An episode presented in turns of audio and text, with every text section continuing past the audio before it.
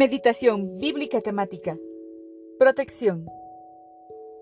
Protección es resguardar a una persona, animal o cosa de un perjuicio o peligro, poniéndole algo encima o rodeándole.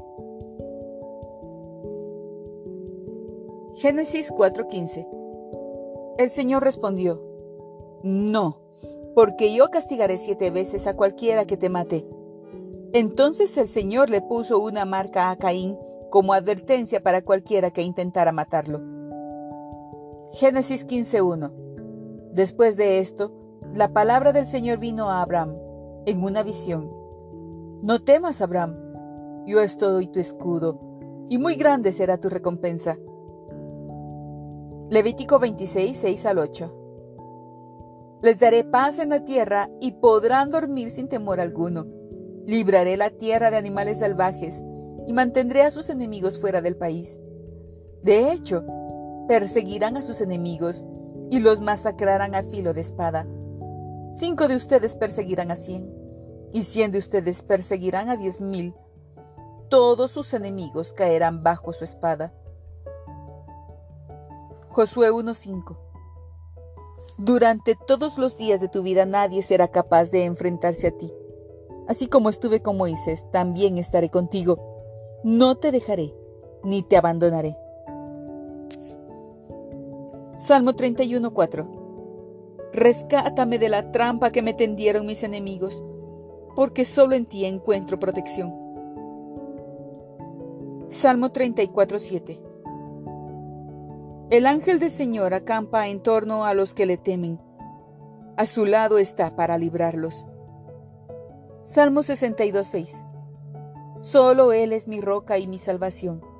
Él es mi protector y no habré de caer. Salmo 71.1 Oh Señor, a ti acudo en busca de protección.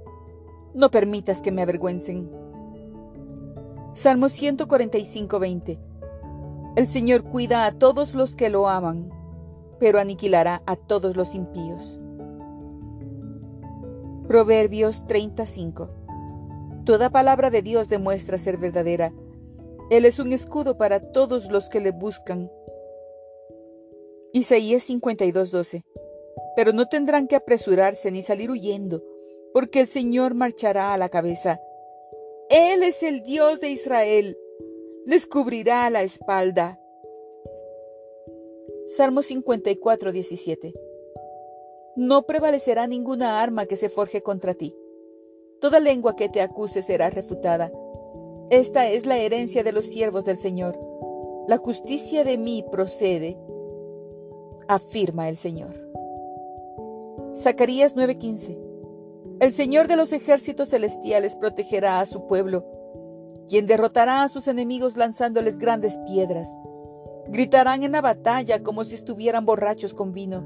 Se llenarán de sangre como si fueran un tazón empapados con sangre como las esquinas del altar. Mateo 7:24 al 25. Por tanto, todo el que me oye estas palabras y las pone en práctica es como un hombre prudente que construyó su casa sobre la roca. Cayeron las lluvias, crecieron los ríos y soplaron los vientos y azotaron aquella casa. Con todo, la casa no se derrumbó porque estaba cimentada sobre la roca. Efesios 6:11 Pónganse toda la armadura de Dios para que puedan hacer frente a las artimañas del diablo.